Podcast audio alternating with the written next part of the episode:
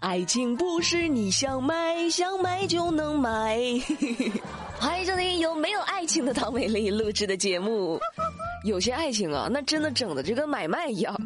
最近，河南一位六十一岁的老太太报警，说自己呢被一个十八岁的小伙子用私密照敲诈了。咋回事呢？据了解，是去年呢这两个人在一个手机的交友软件上认识了，认识之后啊是相见恨晚，相谈甚欢，没过多久就确定了恋爱关系。I love you。小伙子呢经济条件不好，老太太是多次给他花钱，还告诉他支付密码。之后的一年里，小伙子呢以各种理由向老太太要钱，是先后从老太太这儿拿走了七八张信用卡。这老太太一看，我的天哪，这账单有几十万呢，就也着急了，那就质问小伙子。没想到，这小伙子竟然拿出了老太太的私密照，对他进行威胁。你要脸不要脸？你想想，老一辈的人多么看重面子呀，这种照片怎么能流传出去呢？于是被威胁的老人没有办法，只好继续给他转账，最终被骗取了四十多万元。最后，民警呢根据几张信用卡的消费记录锁定了这位小伙子，最终在一家宾馆内将其抓获。目前，小伙子呢已经被警方采取了刑事措施。我的天哪，十八岁的小伙，六十一岁的阿姨，你听听这个年龄差距，就算是萧亚轩听了，他也得管你叫一声姐呀，是不是？人家都说说，说我老公还在上幼儿园呢。你这你这个年龄差距，你要是努力一点，他都能当你孙子，你知道吗？所以说，不是姐弟恋不姐弟恋的问题啊，是大家在谈恋爱的过程中，真的清醒一点儿，好不好？多想一想对方到底图你啥，对不对？你不要爱情一上头就猪油蒙了心。唉，但是有一说一啊。我也好想六十岁的时候还能有十八岁的男朋友。最近，四川乐山有市民呢拍到了街头一只熊猫被牵着过马路。这个照片呢被放到网络上之后，是引发了网友的热议。开玩笑，你遛国宝可还行？那事情是怎么回事呢？最近，这熊猫的主人杨先生就介绍，说这只熊猫呢其实啊是染过色的松狮犬，名字呢叫美妞。原本呢是全白的，杨先生用天然染料给它染成了熊猫的形状。杨先生还说了啊，说因为是天然的染料，是不会损害狗狗健康的。哦，原来是这样哈，你说清楚了就行，不然你说四川人手一只熊猫这事儿就瞒不住了。可以呀，除了熊猫，我们还应该长个心眼儿的呢，就是蚂蚁。为啥呢？蚂蚁，你可能很多人会说，那蚂蚁有啥长心眼的？这蚂蚁就蚂蚁呗。前两天，深圳的一位姑娘在公交车上两度晕倒，被紧急送医。经过初步诊断为蚂蚁咬伤，医生说，当时呢，这姑娘主要是皮肤瘙痒、头晕。医生给她经过治疗之后呢，这个症状就缓解了。在经过检查之后，医生呢就提醒大家说，蚂蚁咬人之后会释放乙酸等等。这个乙酸呢，不同体质它所产生的反应也不同。严重的可能会危及生命，所以美丽要提醒一下大家哈，这天气越来越热了，什么蚊虫也出来了，这蚂蚁也越来越多了，大家一定要多注意啊！有时候一些小打小闹的蚊虫叮咬啊，严重起来那真的是还挺严重的。嗯我跟你们说过我前两年的事儿，我前两年还是个记者的时候，就是要出去采访嘛，有一次去那个大山里面去做采访，结果在山里不知道被什么蚊子还是虫子咬了一口。当时以为也没事儿，就是有点痒，我就挠了一下。后来采访回家之后，我就感觉这个蚊子包跟我以前被蚊子咬的那个包它有点不一样，它有点偏紫色，而且特别大，特别红啊！但是我也没有过多的处理，就涂了点花露水就睡了。结果后半夜的我是开始吐了，你知道吧？就头很疼，然后开始吐、呕吐，然后再一量体温发烧了。啊，去医院之后。医生也说是那个蚊虫中毒，就是蚊虫叮我，然后把病毒带给了我。反正就是大家一定要多注意啊！多危险呢，这知道吧？再来说说高空抛物的事儿。高空抛物啊，一直呢是大家听到就头疼的事儿。恶心！也有不少因为高空抛物受到伤害的新闻。之前大家就在呼吁啊，说高空抛物就应该判刑啊。那最近，安徽舒城某小区的一个业主就因为喝了点酒。心情不好啊，为了发泄自己不满的情绪，于是，在六楼的自家阳台将花盆、椅子从高空扔向地面。虽然呢没有伤到过往的行人，但是危险性极大，就引起了小区居民的不满和愤怒，于是呢就报警了。那最终犯罪嫌疑人袁某被警方刑事拘留。警察叔叔呢也提醒大家说，如果遇到高空坠物伤害，你需要做的就是保全证据，然后及时报警，警察叔叔帮你收拾他们。哎呀，美丽真的无数次的苦口婆心。为了他人的安全，能不能不要高空抛物了？要是实在你说酒品不行，就不要喝酒了，行不行？你自己的酒量几斤几两，你真的没点数吗？啊，像话吗？这个，除了掂量掂量自己的酒量，那也要掂量掂量自己的体型。最近在江西鹰潭，一位大哥在过马路的时候，为了抄近路啊，就不走斑马线啊，也不走地下通道，他干啥呢？穿越交通护栏。他咋穿越呢？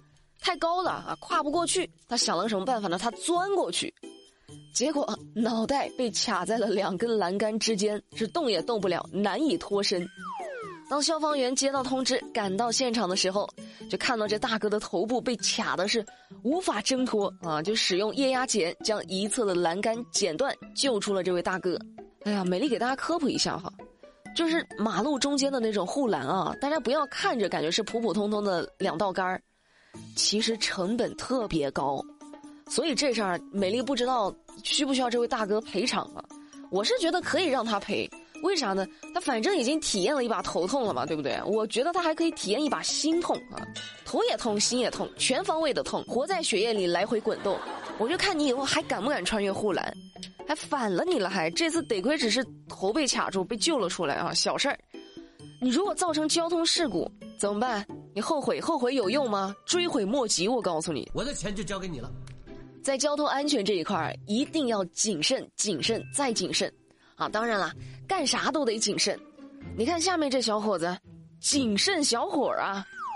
前两天，江苏高邮的一位小伙子见到自己的楼下没有关门。于是呢，就进去偷走了三千块钱的现金。离开现场之后呢，突然想到，现场留下了自己的脚印。于是这小伙子呢，就想着返回现场去把脚印清理干净。结果在擦脚印的时候，被受害者给看到了。于是他就赶紧逃跑。民警来到现场进行调查时，这位嫌疑人呢，站在一旁假装打电话，声音老大声了：“喂，哎。”今天晚上你家去吃饭啊？不喝了，不喝了。哎呀，咱哥俩谁跟谁呀？民警发现他行踪可疑，于是上前询问。这小伙子呢，就神色慌张，露出了破绽，最终被抓获。大哥，你听我说哈，最危险的地方，它就是最危险的地方。你讲话再大声，它也不会变成最安全的地方啦，知道吗？做了坏事就一定会被发现的哈，好不啦？扶不起的阿斗。最后再说挺有意思的事儿哈，六月十号，山东烟台市福山区的政府服务大厅设置了一个吐槽找茬窗口。吐槽找茬窗口这咋回事呢？啊，就是如果你对这里的服务有什么不满的，要吐槽的，就可以来这个窗口进行吐槽。这个现场的画面就显示啊。